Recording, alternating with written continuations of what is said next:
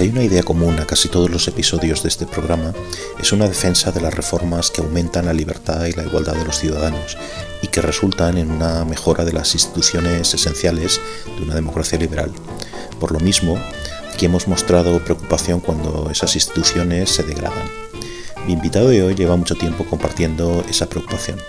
Seban Raptan es el seudónimo o nombre de pluma, como dice él, de un abogado madrileño con casi 30 años de carrera Aparte del ejercicio de la abogacía, escribe artículos en diversos medios como Jotdown, Letras Libres o El Mundo. Mantiene también un conocido blog de temática jurídica, Las Cuatro Esquinas del Mundo, y ha publicado el libro Atlas del Bien y del Mal en la editorial Planeta.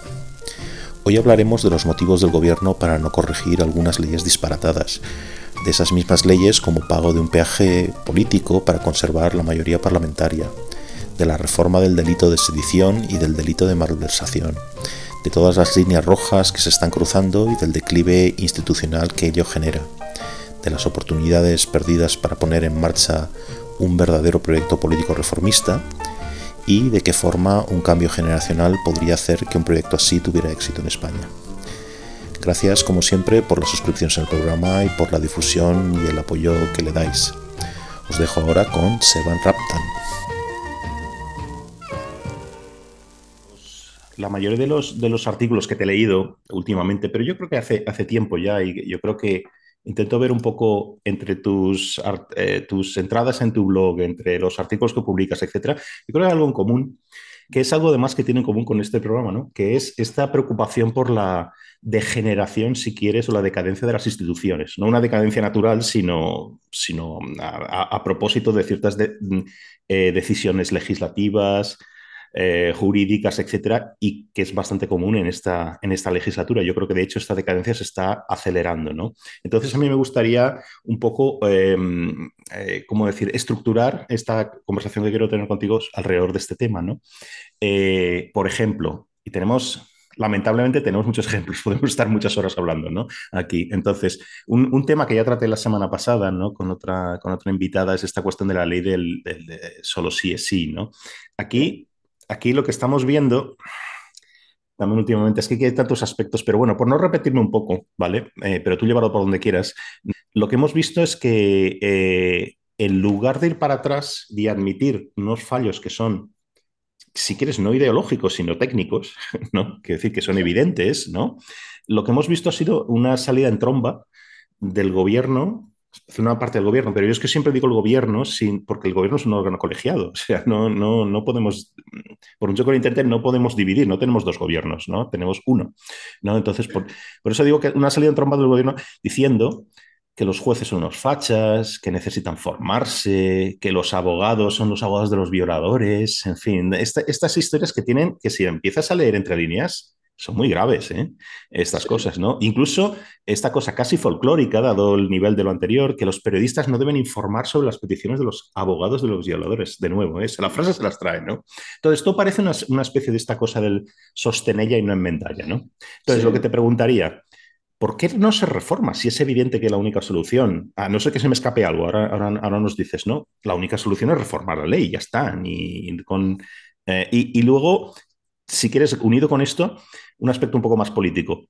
¿Tú crees que creen ellos, los defensores de, esta, de este engendro, por decirlo así, creen que, creen que pierden más apoyos reformando la ley? Algo para lo cual contarían, imagino, con el, con el apoyo parlamentario del, Partido Socialista, del, perdón, del, PP y otros partidos, ¿no? ¿Creen que pierden más apoyos electorales reformando la ley que ignorando los hechos? Y hablo de hechos. ¿eh?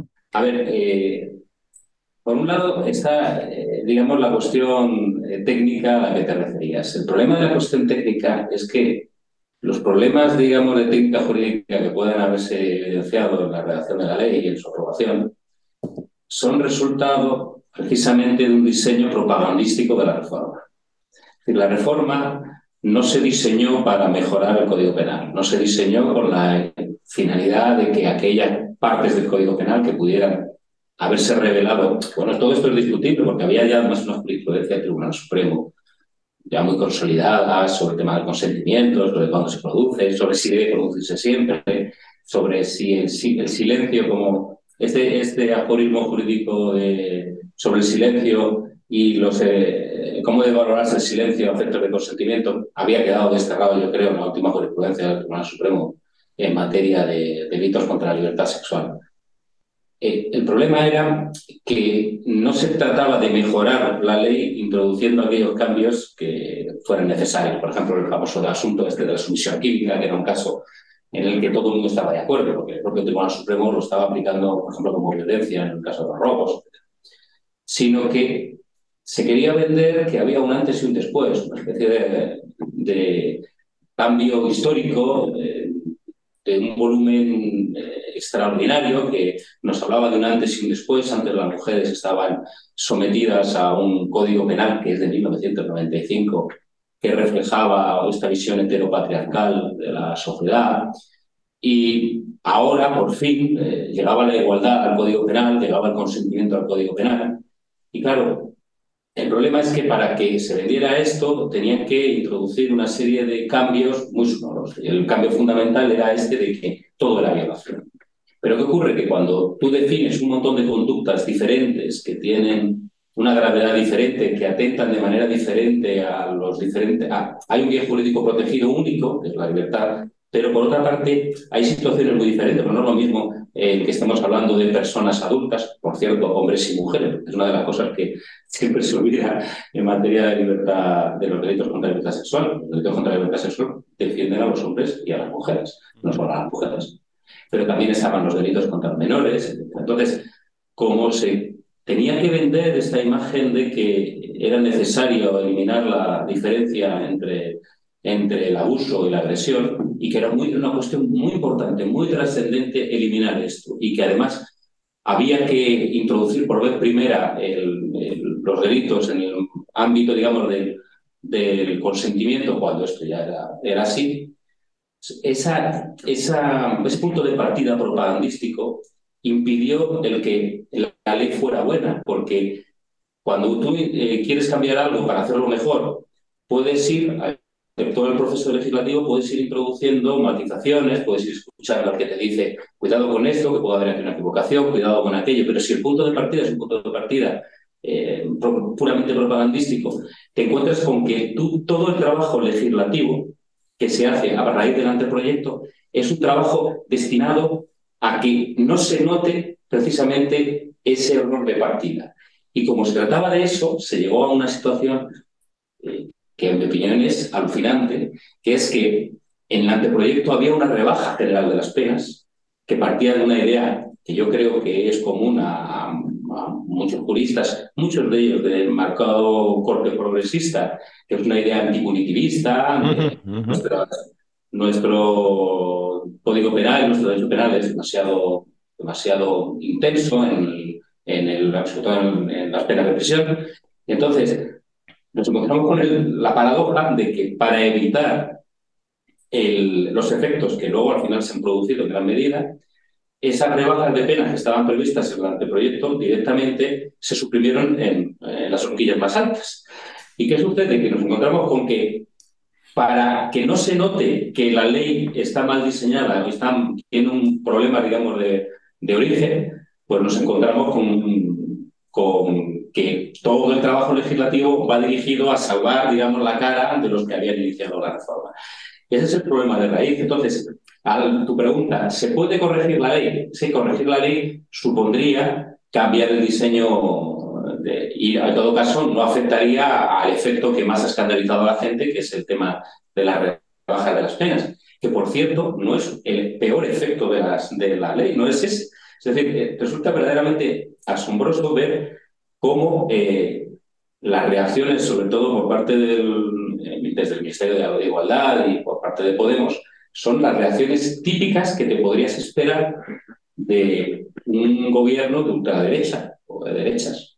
Es decir, gente que está diciendo que no se está sacando a los, a los violadores, que se les podría mantener a los violadores en la cárcel si los jueces quisieran. Estos jueces que mm, que eh, son machistas, pero coloquemos digamos, la situación en la óptica contraria. Imaginémonos que un gobierno de derechas hace una ley como esta y te encuentras con que jueces de izquierdas empiezan a sacar a violadores a la cárcel. ¿Qué diría un Bolsonaro español de, esos jueces? Pues exactamente lo mismo que han dicho Irene Montero y Gloria José eh, Ángela Rodríguez.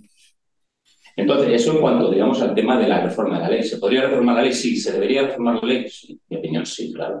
Se debería, o sea, no tiene, no tiene sentido que los jueces tengan unas horquillas tan amplias para conductas es decir, se diseñan horquillas tan amplias porque dentro del mismo tipo penal se incluyen conductas que son muy diferentes.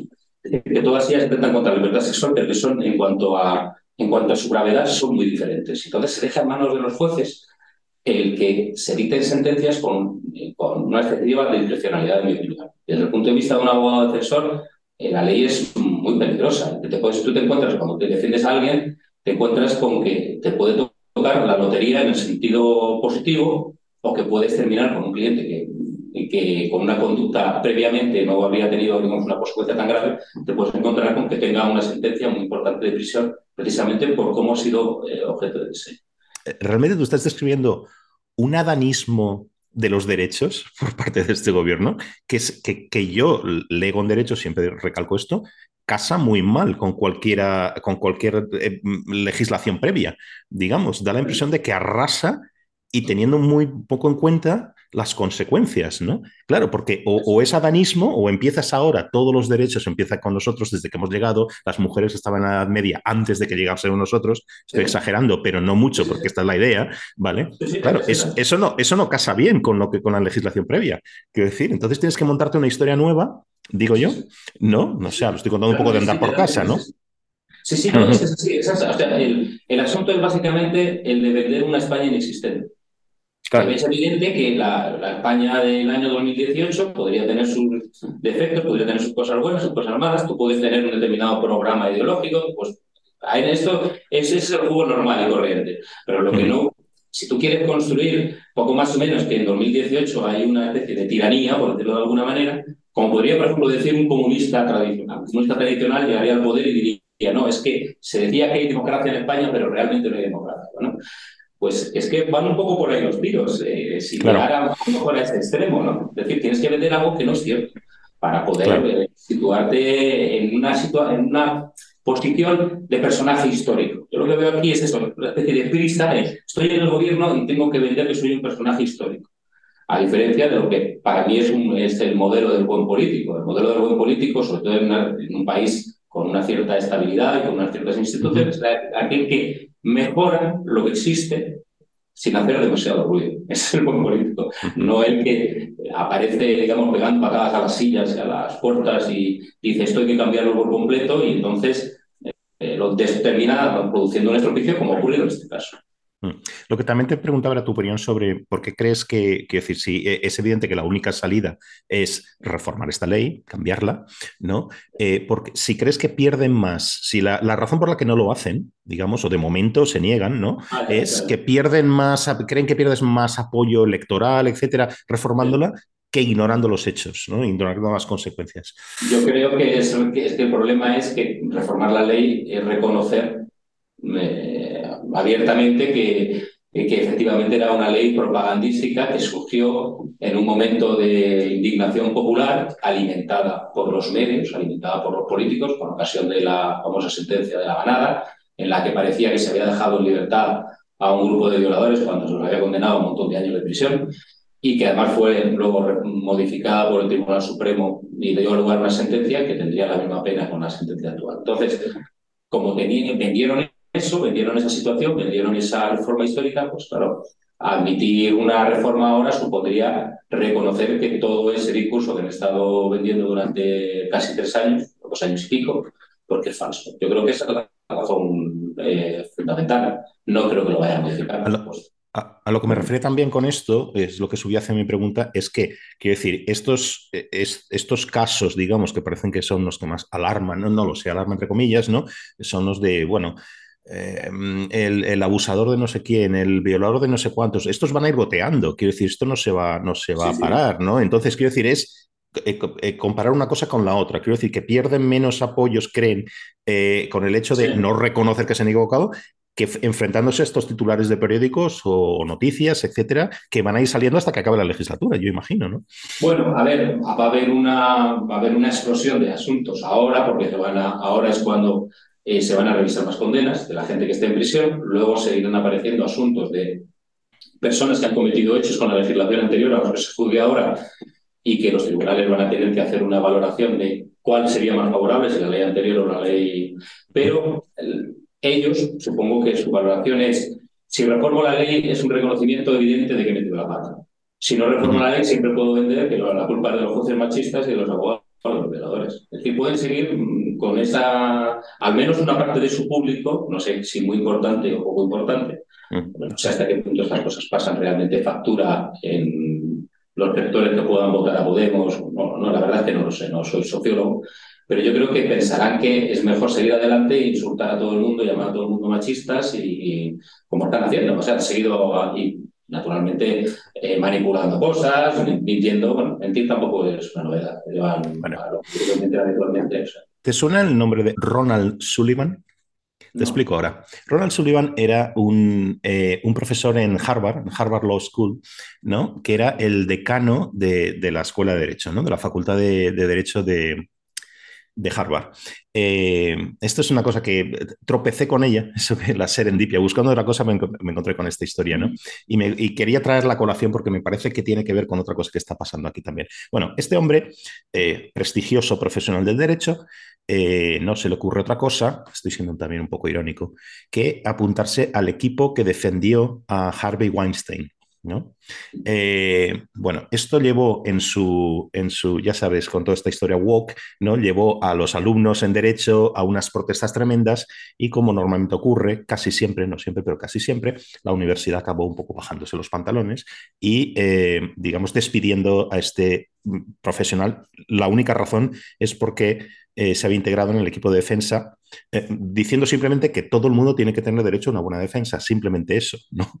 Eh, entonces, pero bueno, se acabó expulsando porque aparentemente ponía en peligro, ya sabes, estas cosas, woke, etcétera, ponía en peligro a los alumnos. Bien. ¿Tú no crees que esto es una cosa que empieza a generalizarse y que se ve también en este debate que ha habido en España, al bueno, debate, entre comillas, eh, alrededor de la ley sí así? Quiero decir que con estas historias de los abogados de los violadores, este tipo de historias, que estamos cuestionando al final un, principio tan, tan clave como es que todo el mundo tiene derecho a una defensa, ¿no crees que se ve aquí también? A ver, eh, esta es una eh, historia que aparece recurrentemente cada vez que hay un escándalo de este tipo, de esta naturaleza, sobre todo cuando los el ejemplo, los ejemplos de criminales abyectos. ¿no?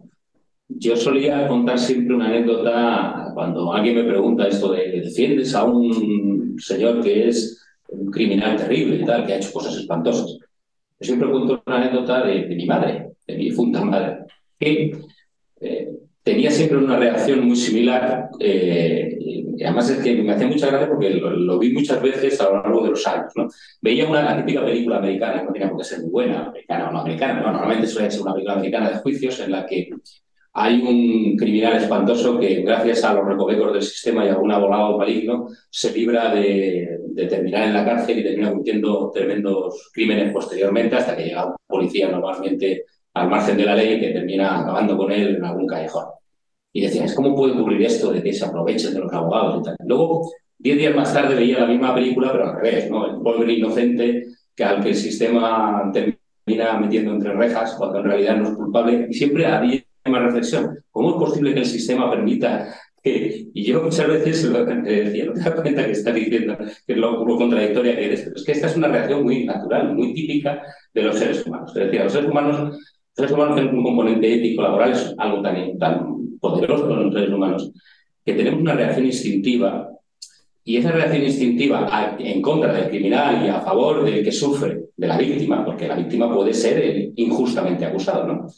Eh, que se tiene que mediatizar a través de la, de la enseñanza, de la educación y de las instituciones. Y el derecho de defensa en las sociedades civilizadas es una institución destilada a lo largo de siglos que no viene a ser sino una respuesta a esta anécdota que he contado de mi madre, eh, un poco más técnicamente, un poco más desarrollada. Entonces, yo, a mí lo que me parece verdaderamente alucinante es que en un país como Estados Unidos y en una institución como en Harvard se bajen los pantalones ante esos alumnos en vez de expulsar a todos esos alumnos. Yo expulsaría a todos los alumnos que piden eso, pero por una razón muy sencilla, y es una razón objetiva y técnica, no como una venganza una vendetta. Usted no puede estudiar leyes. ¿Cómo vas a estudiar leyes si te parece mal que una persona tenga derecho a un abogado y sin que puedas y sin que te sea lícito en ningún caso cuestionar la presencia del abogado y que cualquier abogado, el que sea, lo defienda lo mejor posible. Y yo además voy un paso más allá. No solo es que lo defienda lo mejor posible, sino que utilice todas las armas que tenga para obtener el mayor beneficio para su cliente, incluso aunque sea la absolución. Si no eres capaz de comprender eso, estudies leyes. Haz otra cosa, cualquier otra cosa, la que sea. No solo Harvard, ¿eh? Están, esto es en todos lados, ¿eh?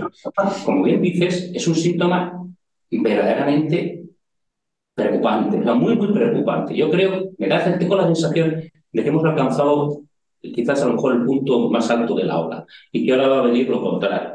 Eso espero, por lo menos es mi esperanza. Lo que pasa es que, claro, a Europa llegan, y a España también, llegan estas cosas con retraso. Pero me dices que esta reacción de eso, el sí es sí, pueda ser una reacción que tenga que ver algo con lo WOC.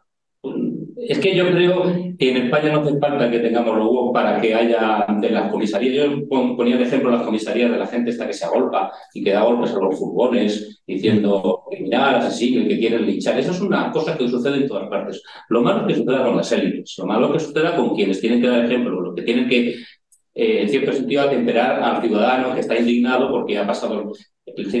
Eso es lo problemático. Lo problemático es que desde eh, las más altas magistraturas del gobierno, incluso personas con formación jurídica, se utilicen esas expresiones, abogados de violadores, con una evidente intención eh, peyorativa, siendo grave. Y eso es lo que hay que denunciar sin parar. Y yo eso, eso me parece, no solo me parece lamentable, sino que creo que, que, que te califica, no te digo de por sí, de por vida, porque tampoco quiero unos castigos de por vida, pero alguien que ha sido jurista y que ha sido juez y que diga, que utilice una expresión así, pues no debería volver a ser juez, mi opinión. Porque quedas completamente descalificado para un cargo de ese tipo.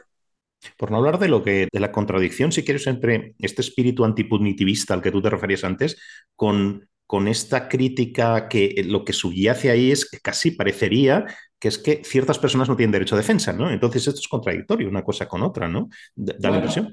Ahí está la típica, eh, como los, digamos que muchas veces eh, la izquierda utiliza determinadas banderas, pero a la vez eh, las introduce, digamos, dentro de su discurso generalizado. Entonces hemos visto cómo aberraciones de tipo jurídico, persecuciones a los disidentes, se han eh, mostrado con la mayor ferocidad en regímenes de, regímenes de izquierda. Es, algo perfectamente razonable. Es como este, esto de que la República Alemania estuviera dividida en República Federal y República Democrática y que la República y que la que era una República Democrática de verdad fuera la federal. Eh, a mí no, eso no me llama, tampoco me llama la atención. Llegado el momento en el que hay que escoger entre eh, el proyecto, un proyecto colectivo, un proyecto social, y si hay que eliminar a cuatro o cinco cabezas, pues las elimina. Y de paso se hace un juicio espectáculo y se enseña a esa persona incluso haciendo autocrítica obligada. Eso es una contradicción, es la contradicción que tiene que ver con eh, si eres en realidad demócrata o no eres en realidad demócrata, simplemente creo yo. Otra cosa que en la, que te quería preguntar era por la cuestión del delito de sedición, ¿no? La, reforma del delito de, sedición o la rebaja o la eliminación, etcétera. Bien, eh, yo estaba mirando un poco, eh, apareció en prensa estos días, eh, es muy difícil, comparar un poco. Una de las razones que se han dado, creo, es que había que compasar un poco, había que digamos, hacer más parecida nuestra legislación al respecto con otras legislaciones europeas. ¿no? Sin embargo, si uno va mirando por ahí cómo se castigan este tipo de, eh, digamos, ataques a la, o atentados a la integridad territorial, buscar un término que englobe todo, ¿no? Uno que en Francia y en Alemania puede llegar a la cadena perpetua, por ejemplo, ¿no? Y en otros países eh, las penas son altas, muy, muy altas, ¿no? Potencialmente. Entonces, ¿Cómo puede ser, por un lado, que se esté justificando esto cuando en realidad está ocurriendo lo contrario? Quiero decir, que no, no estamos, eh, digamos, homogenizando, si quieres, o armonizando nuestra legislación con la de otros países europeos, sino al revés, estamos caminando en un sentido contrario. Eso por un lado. Segundo, esta cuestión de, los desórdenes públicos. Esto no parece ser que, no, no, parece que, que vaya a englobar, digamos, un potencial golpe de Estado vaya a estar aquí metido. Quiero decir, entonces, ¿hasta, hasta qué punto no queda desprotegido el Estado con esta reforma? Quiero decir, porque ¿qué, elemento van a tener los jueces para, para, para defender, para defender, al final, para defender la constitución la democracia de nuestro ordenamiento jurídico frente a un golpe, ¿no? Sí, bueno, vamos a ver. En primer lugar, todos sabemos que, que, la reforma es, de nuevo, eh, pura propaganda. Es decir, eh, la justificación que se daba para la reforma es un invento que han tenido, porque tenían que inventarse algo eh, para justificar el que se esté pagando un precio político con el apoyo de aquellos partidos en los que estaban integrados precisamente personas condenadas o personas que pueden ser condenadas porque hay, va a haber una serie de juicios, todavía faltan una serie de juicios y podrían ser condenadas apenas eh, muy altas de prisión. Por tanto, eh, desde el primer momento, volvemos un poco a lo del mismo de la, eh, que es de lo que estábamos hablando antes. En el momento en el que tú diseñas una modificación legislativa con una finalidad espuria y fraudulenta, pues es muy difícil que te salga algo, algo bien hecho. Em, pero entremos un poco en, el juego este de, la comparativa con los países europeos a los que te estaba refiriendo o con otros países a los que te estaba refiriendo. Vamos a ver, eh, es muy difícil hacer comparaciones porque a diferencia de lo que sucede con otro tipo de delitos que son, mm, eh, ¿cómo decirlo?, más, no sé si más universales, pero que son eh, más fácilmente explicables en cualquier contexto, en cualquier país, en cualquier tradición como podría ser un asesinato. Un asesinato es más o menos lo mismo en todas partes, bueno, o un homicidio, o un robo. Puede haber muchas diferencias, pero lo que sucede con los delitos, con este tipo de delitos, es que tienen una relación eh, muy marcada con tu propia historia política. Es decir, mm, en Alemania, por ejemplo, eh, no haría falta seguramente, no habría hecho falta eh, llegar al 1 de octubre porque se habría quitado todos los poderes al, al señor que manda en un land concreto y que quiere evitarse. En otros países directamente no habría llegado a ser presidente del, equivalente de la Generalitat porque sería un partido político prohibido, porque tendría una finalidad que es eh, la, desaparición del Estado-nación y eso está prohibido por sus constituciones. Eh, por tanto, en esos países eh, no tienen una necesidad de tener a lo mejor un delito de esta naturaleza y cuando los tienen, los tienen, están pensando en el delito tradicional, que es el delito de rebelión, por ejemplo, la alta tradición, en la que siempre se está hablando de que tiene que haber una violencia con una entidad suficiente como para tener la potencialidad de, digamos, dominar las estructuras estatales. Es decir, no se está pensando en la idea del golpe blando o de este golpe postmoderno del que hablamos en España. ¿Y por qué cabe la posibilidad de un golpe postmoderno en España cuando no cabe en otros sitios? Pues porque nuestra legislación, nuestra tradición ha permitido el que haya partidos, que la nuestra se supone que es una democracia no militante, que haya partidos que se presenten con el objetivo de, eh, cambiar la Constitución y, que, y que ya hayamos llegado precisamente por todas esas circunstancias y por una cobardía política evidente a no utilizar los mecanismos constitucionales, como era el artículo 155, que se tenía que haber utilizado dos años antes, con total naturalidad, haber eliminado del gobierno de la Generalitat a los partidos que controlaban el gobierno de Cataluña y haber estado cuatro o cinco años gobernado por el Estado. Eso es lo que se tendría que haber hecho en un país normal, un país con, un, con gente que creyera en la integridad territorial de verdad y que no tuviera esta visión cortoplacista que se vuelve a ver en este momento eh, del Estado, pues es lo que, lo, que tendría que haber, lo que tendría que haber ocurrido. Por tanto, esa comparación es una comparación que no es adecuada por una razón, porque efectivamente si tú haces un análisis de esos delitos a los que te refieres, no son equivalente al actual delito de sedición español. Es decir, si mm, hubieran ocurrido estos hechos en otros países, es probable que no se hubieran podido, por ejemplo, en Alemania, que no se hubieran juzgado como de alta tradición porque no habrían cumplido con ese requisito de una violencia suficiente en los términos que establece la jurisprudencia de los tribunales alemanes. Lo que sucede es que en Alemania no habrían llegado nunca a esa situación.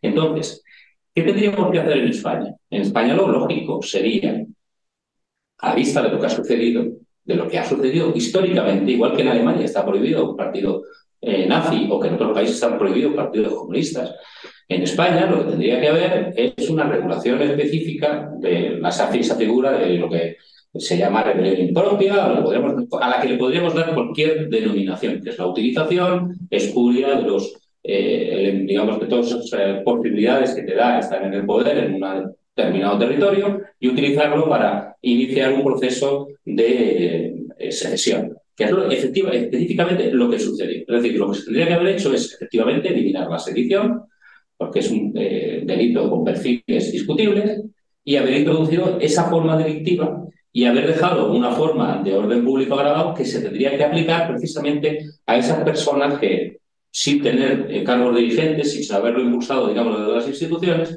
a esas personas que colaboraron en esa actividad que era evidentemente delictiva. Introducir también como delito el ese referéndum eh, ilegal, es decir, se podrían haber hecho todas estas cosas, pero lo que se ha hecho es suprimir, eh, utilizando esa excusa burda de equipararlo a otras legislaciones, suprimir el delito en el que de una manera, a lo mejor, a lo mejor hay gente que lo discute. Yo, en mi opinión, la sentencia es correcta. Es decir, yo, de hecho, antes de que se dictase la sentencia de los hechos del 1 de octubre, yo escribí, y ahí está un artículo publicado en el mundo, que esta es la sentencia que yo dictaría antes de que se dictase. Es decir, yo creo que sí encajaban dentro de los márgenes del delito de sedición y que era correcta la sentencia. Pero para no tener que entrar en unas interpretaciones demasiado forzadas, debería haberse cogido la conducta concreta realizada, que fue gravísima, de una gravedad extrema, esa conducta concreta y haber introducido un tipo específico, quizás con una pena un poco menor a la, rebelión propia, que es la rebelión en la que hay un alzamiento en armas, la utilización del, ejército, de grupos paramilitares o algo por el estilo. Y eso es lo que no se ha hecho. Es decir, se ha suprimido el delito, pero no se ha hecho. Por eso sabemos que esta reforma es un disparate, es totalmente falsa, no sirve para nada, salvo para que en su momento, cuando a lo mejor un gobierno de otro signo vuelva a introducirla, eh, pues se le dé argumentos a, quienes digan que, España está otra vez eh, por la vía del autoritarismo. Es un error en el sentido contrario a lo mismo que a lo que sucedió con la ley Parot, por ejemplo. Es decir, soluciones ad hoc que sea, en el caso de la ley Parot, fue una solución ad hoc para que no saliera gente de prisión. En el caso de la suscripción de la sedición, es peor todavía porque es una decisión ad hoc que se hace para mantenerte en el gobierno y para que te conseguir parte de en unos presupuestos esto que estabas diciendo, este tipo de medidas también existen en muchos otros países. Quiero decir que Portugal mismo, por ejemplo, no admite los partidos que funcionen en, cuyo programa sea la, separación de una parte del territorio. Por ejemplo. Portugal, sí tiene ese tipo específico de eh, utilización fraudulenta de las instituciones. Pues, es de los pocos países que tiene una figura similar a esta que yo eh, eh, propongo que se, se introdujese. ¿Puede que con esta reforma que va en, marcha acelerada, ¿no? Eh, ¿Puede que esto afecte a, una posible sentencia del Tribunal Europeo de Derechos Humanos respecto a las condenas del, proceso y afecte en un sentido de, por ejemplo, si esta ley se acaba, si esta reforma se acaba eh, aprobando y aplicando, entonces el Tribunal Europeo de Derechos Humanos podría acogerse a esto diciéndoles si las condenas han sido demasiado elevadas, digamos, y sería una especie de bofetón jurídico para España. Otro más, que casi aquí lo peor sería la matraca que nos darían después con el España autoritaria, ¿no? Eh, los de siempre. Sí, a ver, eh, no sé, es difícil adivinar. No debería, en principio, eh, pero vía proporcionalidad es un argumento, claro, que es difícil que siendo un juez de Estonia no te influya el que ahora alguien te diga, pues es que el propio Parlamento español ha admitido que las penas que aquí se establecían, que eran penas muy elevadas, pues ahora no, no deberían ser tan altas y las ha rebajado a la mitad. Pues hombre, yo creo que sí que es difícil que vía desde ese aspecto, digamos, de la proporcionalidad, no pueda no tener efecto. No lo sé, la verdad es que no lo sé. No debería, pero sí, claro, sin duda. A ver, al hacer esto le están dando argumentos al que dice que, que se había castigado excesivamente, que se había afectado derechos fundamentales, etc.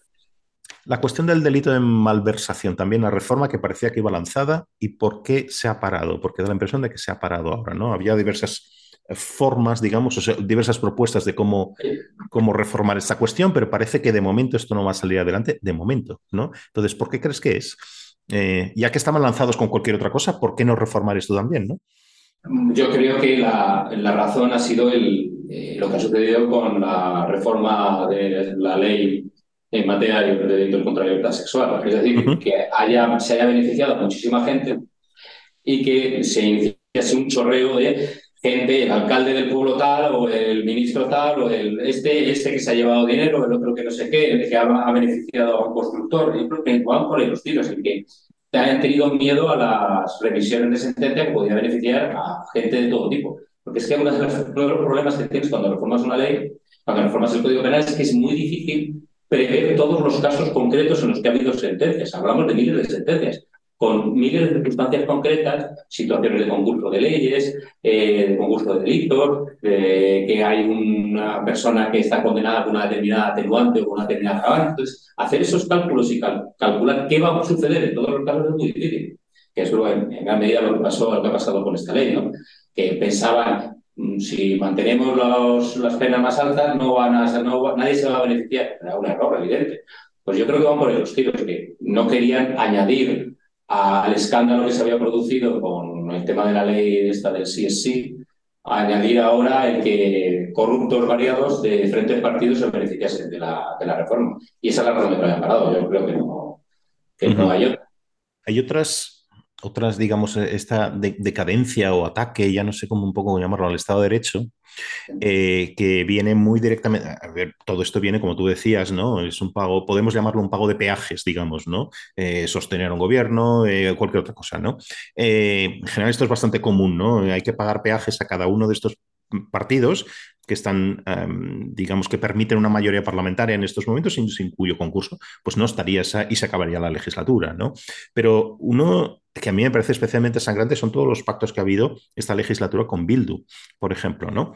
Esto era una línea roja hasta esta legislatura, ahora ya no, está, tenemos múltiples ejemplos de que, de que esta línea roja o está, se, ha, superado, ¿no? Y en múltiples, últimamente, eh, por ejemplo, parece que este plan la expresión no es mía, pero me parece afortunada por lo que, por lo que, por lo que describe, ¿no? Este plan eh, eh, Bildu gobierno de cambiar presupuestos, apoyo a los presupuestos por salida de presos, por ejemplo, parece que va viento en popa, por decirlo así, ¿no? Otra cosa que hemos visto hace muy poco, no sé si ha sido esta semana o la anterior, fue la, cuestión de la petición de Bildu de expulsar la Guardia Civil de Navarra, ¿no? en, el control de tráfico, etcétera. Bien, eh, pero bueno, en cualquier caso es así, ¿no? Una expulsión de unas funciones que tenía hasta ahora, ¿no? Estas cosas son muy... Es decir, no ocurre... Eh, eh, podemos ver, esto es lo que ha pasado, se expulsa la Guardia Civil porque lo ha pedido Bildu. Esto, esto se ve claramente, quiero decir, que no hay ningún esfuerzo por ocultar nada, ¿no? Entonces, de nuevo, un poco lo que me parece paradójico es que no se piensa en las consecuencias políticas que tiene esto, electorales, pero a lo mejor, siendo ya muy cínico y casi muy pesimista, es que es, el cálculo es que no va a tener ninguna consecuencia, lo cual no lo puedo entender muy bien. ¿Tú cómo lo ves? Yo creo que yo tengo otra hipótesis que, a ver. que creo que cabe en este caso. En un momento determinado, eso se dio cuenta de que si desaparecía el terrorismo, podía eh, podría terminar controlando el territorio del País Vasco y de Navarra con el apoyo o apoyando a la izquierda de esos lugares. Es que la izquierda de esos lugares, que en la medida es una izquierda que está relacionada con el terrorismo, que tiene una relación eh, más o menos cercana con el terrorismo desde que a, quién nos estemos refiriendo. Y lógicamente, el terrorismo se mantenía, esto ahí roja era que estaban matando o estaban bombas y que no se podía pactar con gente que o justificaba o apoyaba ese tipo de conductas. Pero una vez de eso desapareciera, solo hacían falta unos años para eh, terminar convirtiéndolos en socios admisibles. Y yo creo que no es que se esté saltando esa línea roja en el caso de Bildu porque les venga bien eh, para sacar adelante sus leyes y demás, porque en muchos casos las han sacado con exceso de votos. Yo creo que están intentando plantear a Bildu, plantear a la izquierda en Navarra y a la izquierda en el País Vasco, a esa izquierda, digo, a esa en concreto, porque estratégicamente quieren eh, expulsar del poder a la derecha que allí gobierna y es algo muy parecido a lo que sucede en Cataluña, con la diferencia de que, claro, en Cataluña no tenemos un fenómeno terrorista, al menos de la entidad de la ETA y de la, ETA. Entonces, yo creo que no, no creo que, que estén pensando en tengo que pagar este peaje porque quiero sacar tal norma, quiero sacar tal ley. Yo creo que quieren introducir a Bildu como un actor más y que la manera de hacerlo es haciendo, es haciendo que nos acostumbremos a él. Y por tanto hay ahí un pensamiento estratégico a largo plazo. Que quieren terminar teniendo un lendakari de Bildu o teniendo un lendakari socialista con apoyo de Bildu, por ejemplo, por poner un ejemplo. Creo que más por, en mi opinión, ¿eh? no, no sé, no, no, tú, tu hipótesis es, muchísimo peor que las mías, vamos, es, mucho más, ¿no? Porque fíjate, pero, ahora... todos los relatos, si lo piensas. Pero claro, pero aquí es que entonces ya te llevas por delante muchas otras cosas. Quiero decir que es que el, el Partido Popular y el, y el PSOE han sido los que han puesto más muertos entre los políticos, ¿no? En, la historia, en, estos 40 años de, terrorismo de ETA. Y ahora estoy recordando, no recuerdo su nombre, igual tú sí lo recuerdas, es la viuda de un, de un político asesinado del PSOE que eh, dijo en un, no sé si a la prensa o en un congreso, lo que sea, dijo, el PSOE hará cosas que nos helarán la sangre, ¿no? ¿No? Sí, sí, sí, no sí y, y, y, es exactamente esto, ¿no? Quiere decir que es que aquí no solo vas en contra de una si quieres, vamos a llamarlo así, una decencia, digamos, de la decencia que todo el mundo podemos entender, sino que vas a encontrar también de una historia en la que han puesto muchos muertos, ¿no? Entonces, me parece alucinante, quiero decir, me lo puedo creer totalmente, o sea, tiene todo el sentido de lo que estás diciendo, pero, pero, pero casi llena la sangre pensarlo, ¿no? Pienso. Claro, es que, a ver, para mí el elemento ahí fundamental es que a lo mejor en el pensamiento del PSOE o de la gente que está pensando en todo esto, estaba la idea de convirtamos a Bildu y que la propia Bildu se convierta en un actor presentable. Pero es que Bildu no ha hecho ese recorrido. Exacto. No lo ha hecho. como no lo ha hecho, han renunciado, es decir, han mantenido la primera parte, pero han renunciado a la segunda. Puede que en un momento determinado ellos estuvieran pensando, dentro de 10 años, si eh, se ha acabado el terrorismo de ETA y se ha reconocido eh, no errores, los que han reconocido esa historia criminal, esa relación que había entre la izquierda versal y la, y la banda terrorista, es una relación, una relación pues, eh, de hermanamiento orgánica, como se quiera llamar, eh, y hubiera habido un determinado viaje con un determinado coste que fuera, pues eh, a lo mejor, a ver, a mí me disgusta mucho, es algo que me disgusta mucho, pero estamos hablando de hipótesis o de escenarios alternativos o de realidades paralelas. Lo que pasa es que yo creo que el PSOE simplemente ha llegado un momento en el que ha visto la necesidad o, la oportunidad o que cree que ha pasado el tiempo suficiente, que ya hay una generación de gente que no ha vivido lo que fue ETA y hay una, una parte muy importante de gente que, que, por ejemplo, de los años más duros, los años de la década de los, de los 70 y toda la década de los 80, ya no la recuerda o no la ha vivido. Y yo creo que han decidido que, bueno, que aunque ellos siguen con sus historias y siguen aplaudiendo a los asesinos los asesinos múltiples que salen de prisión y siguen creyendo que esa es una etapa el que describen como una etapa con errores en vez de una etapa manifiestamente criminal, antidemocrática, totalitaria, etc. Y el PSOE ha optado, yo creo, por, bueno, pues vale, no han hecho ese recorrido, pero nos conviene, vamos a colaborar con ellos. Eh, y algo de eso, por ejemplo, para mí hay, un, hay síntomas muy evidentes de que esto que estoy diciendo tiene sentido como por ejemplo la idea esta de que la transición pudiera haber terminado cuando empieza a gobernar el, PSOE. Otro ejemplo de, adanismo, ¿no? Claro, no, y la idea esa de que eh, se reconozca como víctima a, personas cuando ah, vale. La ley de memoria histórica, sí, sí. Vale. es decir, ¿eso qué sentido tiene? Pues yo creo que es otra manera de introducir subrepticiamente este discurso de, bueno, vale, sí, ETA ha matado a mil personas, pero bueno, a lo mejor pues, eh, había algún tipo de justificación o yo qué sé, han dejado de matar, bueno, no queríamos que volvieran a las instituciones. Estas cosas que se les escuchan a los dirigentes del PSOE. Y no, sí, claro que queríamos que dejaran de matar, pero hombre, no, tampoco queríamos que dejaran de matar para ponerles estatuas, ni para darles cargos, ni nada, para nada por el estilo. Queríamos que dejaran de matar porque matar está mal. o sea, está... Entonces, yo tengo la sensación, ¿eh? no sé si acierto o me equivoco, pero yo creo que, a diferencia de lo que puede ocurrir en otros casos, por ejemplo, yo creo que lo de la sedición, lo de la sedición es un caso claro, en mi opinión, de pagar un peaje político. Hay pagar un peaje para tener unos votos, porque no creo que de eso saquen en especial eh, beneficio. A lo mejor puede que el PSC lo pueda tener alguno, pero yo no creo que creo ahí, ahí, eso ahí me concuerda mucho más lo que hablábamos antes, ¿no? Que necesito en un momento dado, pues bueno, como te necesitan otras ocasiones, ¿qué hace falta? Una carretera por aquí, una inversión allá, que te apruebe tal ley, pues vale, pues te lo pago, aunque eso sea malo para España. En el caso de Bildu yo veo un... Tengo la sensación, ¿eh? no sé si me, si me equivoco, ¿no? pero vamos, esa es la sensación que tengo. Un artículo tuyo que estuve leyendo hace poco. Es un artículo de hace unos meses, creo que de febrero, publicaste en El Mundo, ¿no? Eh, creo que con ocasión de, este fiasco en la votación de la reforma laboral, creo. ¿eh? Em, y allí había algunas, algunas frases que utilizabas en este artículo que, que eran sonaban fuertes, ¿no? Como por ejemplo, te cito literalmente, ¿no? Hablabas de un parlamento corrompido por la adoración a la trampa y la mentira, ¿no? Y un poco más, mm, en otro párrafo, hablabas de cómo los, los ciudadanos sentimos una fascinación por la mentira también, ¿no? Entonces, ¿qué querías decir con, eh, con, con, con esto, ¿no? Y, y, yo no sé si ahora piensas... ¿Piensas igual con todo lo que está cayendo o incluso piensas que esto es, es todavía, todavía está más justificado, ¿no? explicarlo así, ¿no? Sí, a ver, yo tengo un, problema con España y con los españoles. Y es que eh, mm, una de las cosas, o sea, hay cosas que odio de una manera furibunda y una de las que más odio es la mentira. Sin embargo, creo que los españoles tenemos demasiado apego. Somos muy, somos muy tribales. Eso, eso tiene un lado bueno, nos hace más simpáticos normalmente con los que nos rodean eh, los círculos familiares suelen ser más amplios que los de otros países.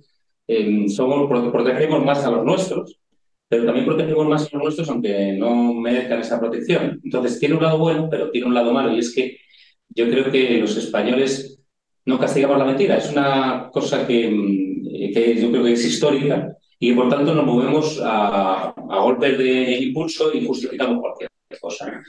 Y el problema es que tenemos unas cortes, tenemos un parlamento, el último parlamento que tenemos ha instalado en la presidencia del gobierno a una especie de gigante de la mentira.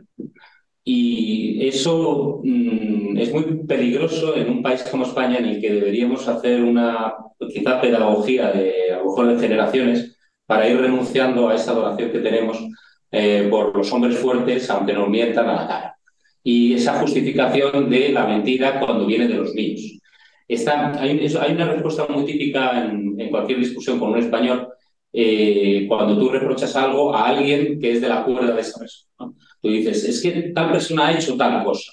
Y la respuesta típica del español es, y esa otra persona, pensando que a lo mejor es de tu cuerda o es amigo o, lo apoyas, es acuérdate lo que hizo también esa otra persona en aquel otro momento. Es decir, echarnos eh, las mentiras a la cara. Tenemos un comportamiento muy tribal. Somos muy tribales. Eh, la nuestra es muy tribal. Y la mentira eh, exige un grado de racionalización y un, grado de generalización que no se da con naturalidad. Y por eso es tan peligrosa la deriva que, se ha producido en los últimos años. teníamos ese problema y los problemas históricos de España son problemas en los que nos cuesta mucho ir trabajando y hay veces que entramos en épocas buenas en las que parece que vamos en la buena dirección, en la, dirección correcta, y nos hemos cambiado, nos hemos vuelto para atrás, por decirlo de alguna manera. Y la mentira es corrupción. Cuando no es corrupción porque no cabe ninguna discusión racional basada en la mentira. Si tú y yo estamos aquí hablando y eh, nos dedicamos a mentir, no vale una de dos, o simplemente estamos manteniendo un, eh, una discusión para que lo vean terceros y para ver quién, que los tuyos te apoyen a ti y los míos me apoyan a mí, o si no es una discusión que no lleva a ningún no lleva a ningún lado. Está, está desde el primer momento, está destinada al fracaso. Y este, eh, este gobierno y este parlamento es un gobierno y un parlamento que se han aficionado a la mentira, que la están justificando de manera, de manera, o sea, con unos niveles de una grosería eh, que yo creo que casi histórica, al menos en los últimos 40 años. Supongo que iban por ahí los tiros cuando esta frase que me has, que has traído, no recuerdo exactamente el contexto en que la decía, pero bueno, irían por, más o menos supongo que irían por ahí los tiros. ¿Es que hay algún límite o todo vale concreto ¿eh? en España ahora?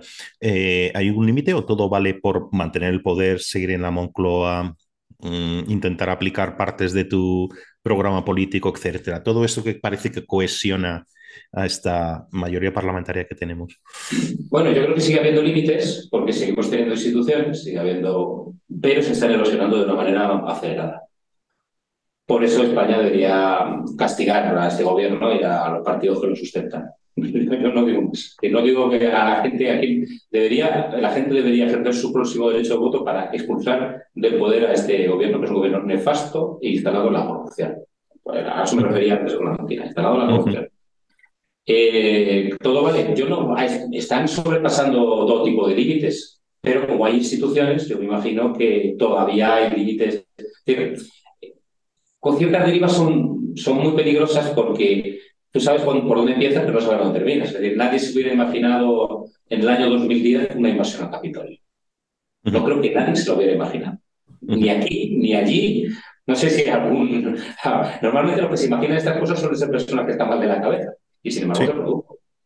Es hecho de una gravedad eh, extrema. Entonces, las naciones tienen que reaccionar frente a estas eh, situaciones, a estos síntomas de degradación.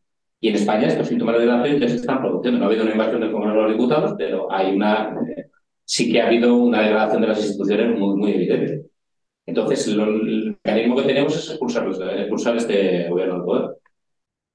Sí que no ha habido un asalto al, Parlamento, pero sí ha habido mucho rodeo al Congreso, por ejemplo. No es lo mismo, pero es una deriva peligrosa, ¿no? Quiero decir, porque cuando empiezas a poner en cuestión... ¿no?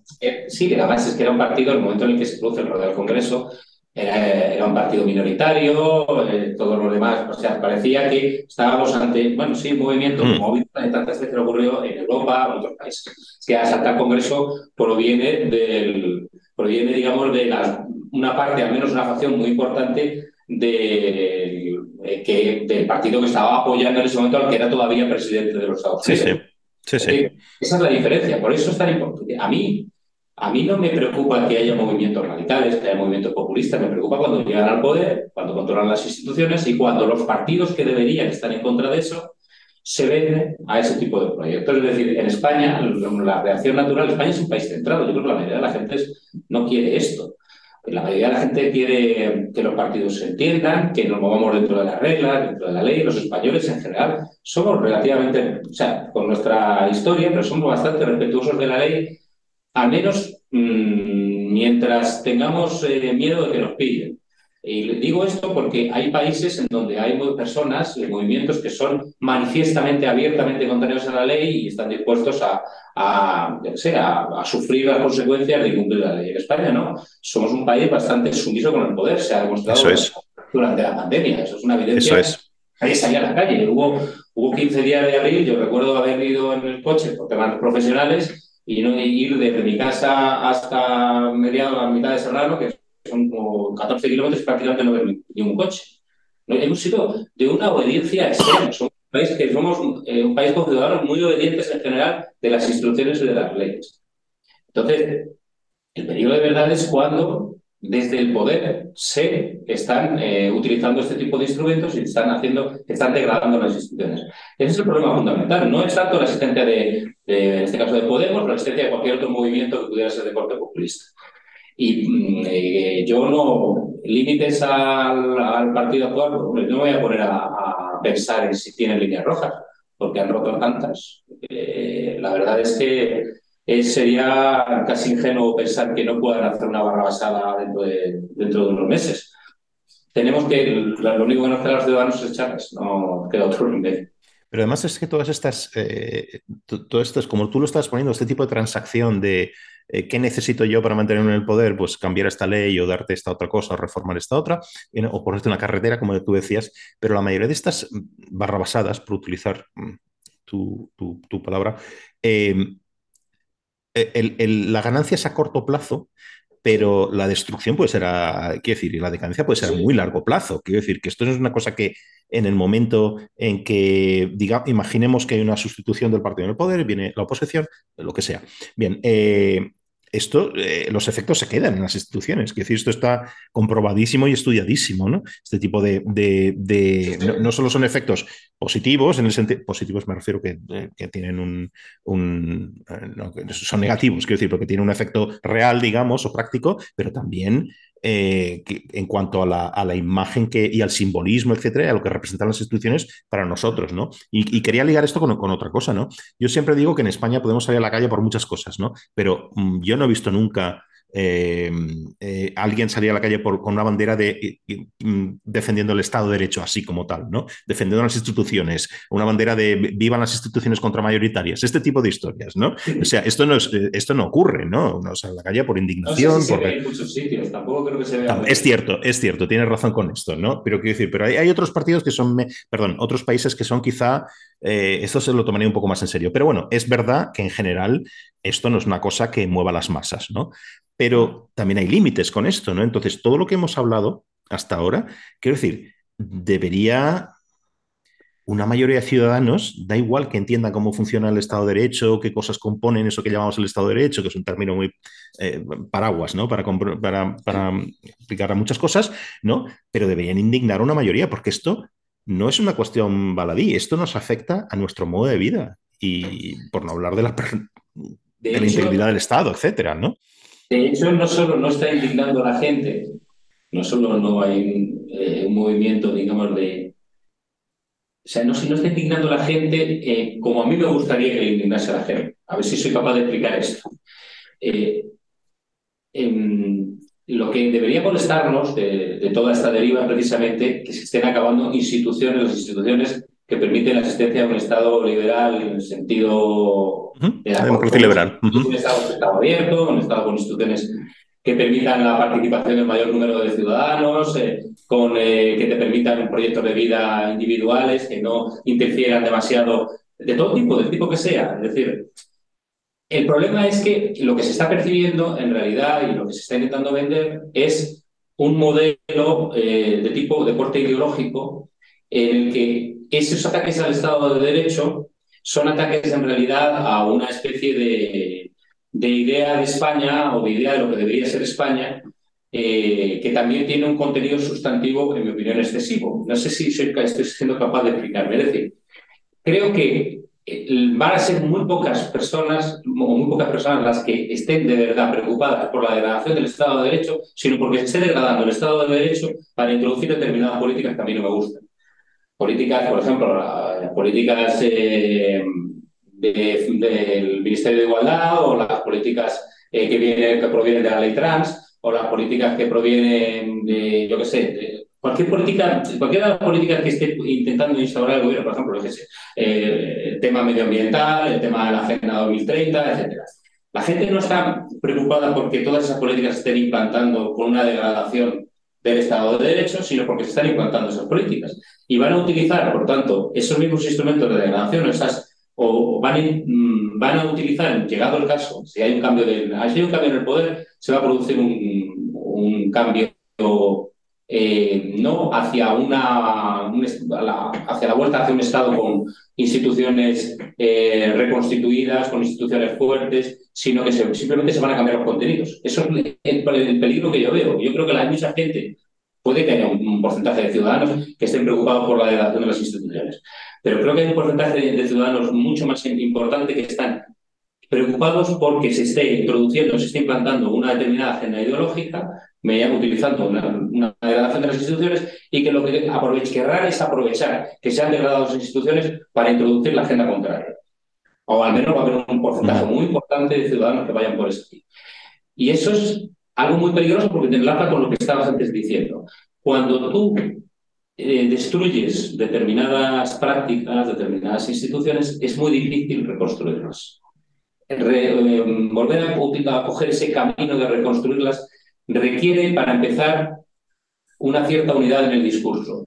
Muy ahora mismo el discurso político eh, permita una unidad, digamos, de lo que sería el gran conjunto de eh, los partidos que podrían encajar dentro del conservadurismo liberal y la socialdemocracia, porque esos puentes están completamente eh, derruidos. Es decir, nos encontramos entre dos bloques, un bloque que va a ser el socialista con Podemos y todos los partidos eh, eh, nacionalista, secesionista, etcétera, y luego va a haber un bloque que va a ser el bloque PP-Vox, porque Ciudadanos es un partido, bueno, sin enterrar todavía, porque no se puede hacer elecciones, pero bueno.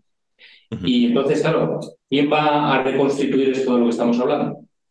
Esto se, solo se podría reconstituir con un gran pacto de, un pacto de Estado que eh, que pudiesen realizar, por ejemplo, PP y PSOE, pero es que eso es imposible, porque el PSOE ahora mismo es una farsa, es decir, no se puede con este PSOE no se puede pactar nada. Haría falta un cambio total, no es que tampoco tenga mucho fe el PP, entiéndeme, no es una cuestión de... Estoy hablando del PSOE porque el PSOE es el que está gobernando el año 2018 y porque es el autor material de la mayor parte de estas barrabasadas de las que estábamos hablando. Entonces, yo veo que la oportunidad que pudo surgir en un momento determinado, que surgió en un momento determinado en el año 2015, la, estas que hacen los alemanes que nos extrañan tanto, de que de repente van, se junta la derecha y la, y la socialdemocracia y, los verdes, sí. Un montón de años, ¿no? Eso es imposible ahora mismo. Es mucho más difícil ahora que en el año 2015. Entonces, ¿quién va a reconstituir, eh, quién va a iniciar ese camino de, reconstitución de las, de las instituciones si no hay, no hay mimbres ahora mismo? Entonces, el futuro es muy negro durante un tiempo, en mi opinión. Sí, y, lo que creo que apuntabas veladamente o no tan veladamente, quiero decir, es que también aquí estamos hablando mucho de la izquierda, etcétera, pero es verdad, porque están en el gobierno, ¿no? Pero es que el PP tampoco tiene una trayectoria histórica de, de mojarse con las reformas que necesita el país tampoco, ¿eh? O sea, que es que esa estela también. O sea, había una, yo también pienso, ¿eh? esto es mi opinión, que había una esperanza, bueno, cuando surgió Ciudadanos, que era un partido pues reformista, ¿no? Si algo era, algo tenían en común todas las diversas familias que estaban en Ciudadanos, pues esa reforma con unas, con, con en, en, en áreas que ya están muy, Quiero decir, que ya las tenemos muy claro, ¿no? Quiero decir, lo que, Lo que, lo que decir, el tipo de reformas que necesita un país como, como este, ¿no? Eh, y eso enlaza, si quieres, con un poco con la, con la última pregunta que te quería, que te quería hacer, ¿no? Y es que, a ver, por, por, por dar un poco de luz o de optimismo a esta, a esta, a esta charla que hemos tenido, eh, que este, este catálogo de problemas, ¿no? Que tenemos, pero ¿tú en qué crees que consistiría lo, lo, contrario de lo que estamos hablando, ¿no? O sea, un esfuerzo un, perdón, un refuerzo del Estado de Derecho. ¿Qué reformas son necesarias? Sé que aquí la lista puede ser interminable, ¿eh? pero es decir, ¿qué, elegirías tú como prioridad? No sé, algo, la transparencia, el refuerzo de lo que está siendo atacado ahora, o qué, qué es lo que tú, qué, dirías que necesitamos? Bueno, eh, primero cuanto a la, a la reflexión que hacías al principio, eh, España tuvo una oportunidad muy buena eh, cuando se produce la polarización en el año 2004 como consecuencia de los atentados de la guerra de Irak. Cuando nace Ciudadanos, había una oportunidad histórica para que se hubiera creado en España un espacio de centro reformista que hubiera sido útil y que tendría que haber tenido una señal de identidad muy características, muy, claras, de una cierta radicalidad en la defensa de determinados principios que tiene que ver precisamente con la segunda parte de tu pregunta. Es decir, ese tendría sido el programa de un partido que habría tenido que ser un partido diseñado para eh, simplemente dar el poder a aquel partido que, en cierto sentido, en gran parte hubiese ido aplicando ese tipo de reformas que lentamente, de una manera muy pausada, hubiera ido mejorando nuestra, nuestro país. Esa oportunidad se perdió en aquel momento y yo no sé si es una oportunidad mm, que va a volver a aparecer.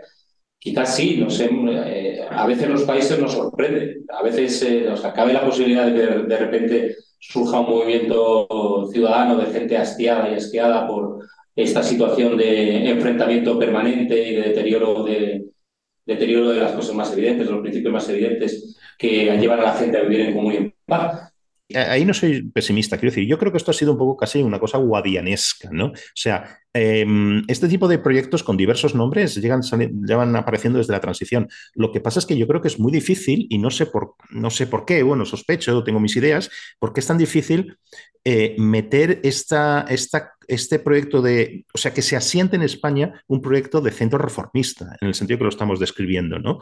Porque parece que aparece y desaparece por las razones que sean, ¿no?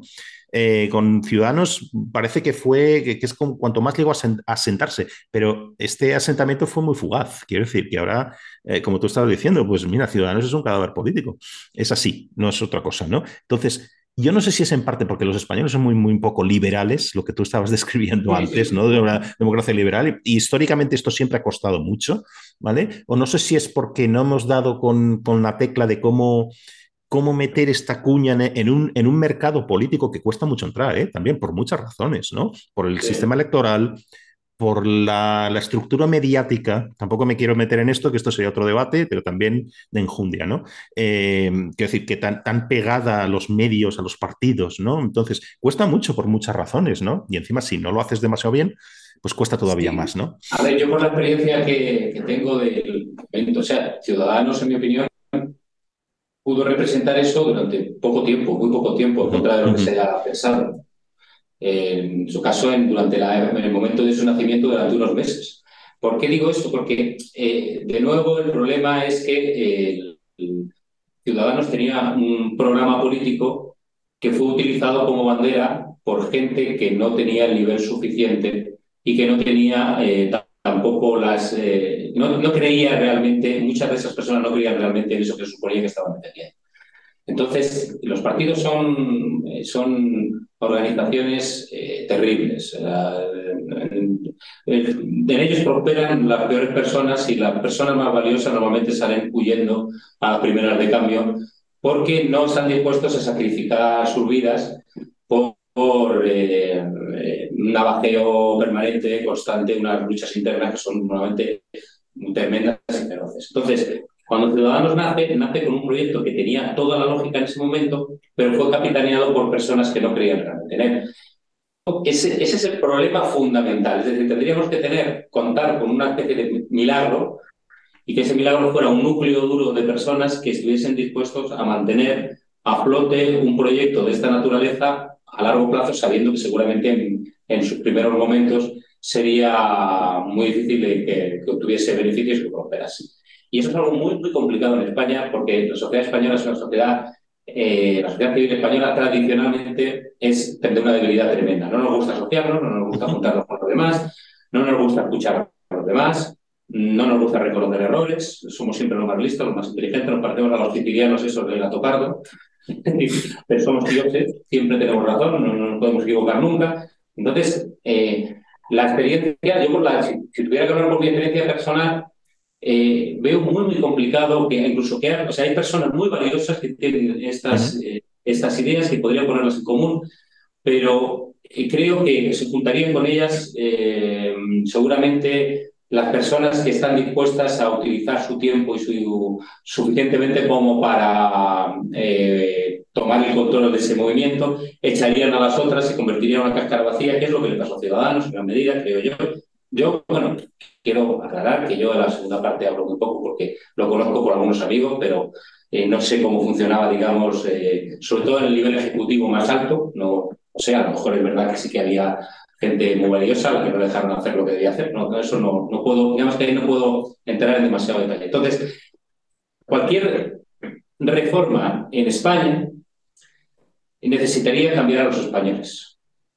Y eso, por eso yo muchas veces también insisto tanto en la gente más joven, en, la educación. Me gustaría que hubiera una generación de gente joven que renunciase a pensar en las pensiones de jubilación, cosas así. Es decir, ahí tienden muy rápido a, a, apuntarse a movimientos que no les interesan a ellos como jóvenes. Es nuestra única esperanza. Yo creo que nuestra única esperanza es esa gente de entre 20 y 35 años que tiene que vivir todavía, que tiene muchos proyectos que, y que quiere tener un país donde, donde llevarlos a la. Un país estupendo, en el que se vive muy bien, pero que, en el que las instituciones no acompañan. No acompañan para crear empresas, no acompañan para, mucho, para muchísimas cosas, para tener una vida familiar razonable. Y es, mi única esperanza es esa. Yo creo que es la que hubiera un grupo de gente, es decir, que nos echasen de una vez por todas a todos los ancianos y hubiera un grupo de gente joven, pero de gente joven no como la que fundó Podemos. Es de gente joven que tuviese esa mentalidad y que fuese capaz de, de, hacer un proyecto un poco más a largo plazo, porque la gente más mayor pues estamos a la vuelta de, de, muchas cosas y no creo que, aunque pudiésemos colaborar en algo, en algo de este tipo eh, tuviésemos en realidad la fuerza suficiente como para llevarlo a la práctica. Por eso, cuando hablas de qué habría que hacer para regenerar España, se ocurren mil, mil, mil cosas que se podrían hacer para regenerar España. Pero la primera es tener, tener gente que crea en ese proyecto a largo plazo. Aunque gente que crea en un proyecto a 10 años, a 15 años, a 20 años, ya no digo a más. y, si no tienes ese tipo de personas es muy difícil llevarlas a la práctica, porque al final luego te llegan siempre los apretones, ¿no? Llega la elección, tienes que conseguir los votos, tienes que conseguir eh, el escaño y eso es muy, muy complicado luego mantenerlo a la larga. Y para eso, para tener un grupo de gente que pudiera creer eso, tendrías que tener una masa de españoles que te pudiese apoyar durante un determinado tiempo. Y yo creo que esa masa de españoles sí existe. Lo que no existe es la organización. Yo sigo defendiendo que existen, no sé, varios millones de españoles que votarían de manera sistemática a un partido que fuese moderado, que fuese racional, que fuese sensato, que fuese decente, que pulsase al corrupto en cuanto le pillan, o, por lo menos que se acercase a estas prácticas. Y el problema es que no tenemos esa organización a la que votar. Y sin tener esa organización es muy difícil luego influir en un gobierno en el que pueda ir introduciendo una agenda regeneracionista, porque el, el, ejemplo más evidente lo tenemos en, en, las últimas elecciones. En 2018, la apuesta del PSOE de Pedro Sánchez podría haber sido perfectamente el gobierno con Ciudadanos. ¿Por qué no optó por el gobierno con Ciudadanos? Pues porque tenía su diseño lo tenía en otro sitio y sabía que sus votantes no iban a castigarle. Eh, y yo creo que está acertando, y porque quería, naturalmente porque quería que a, a Podemos. Es, y también creo que le está saliendo bastante bien. Entonces, ¿qué es lo que habría que hacer?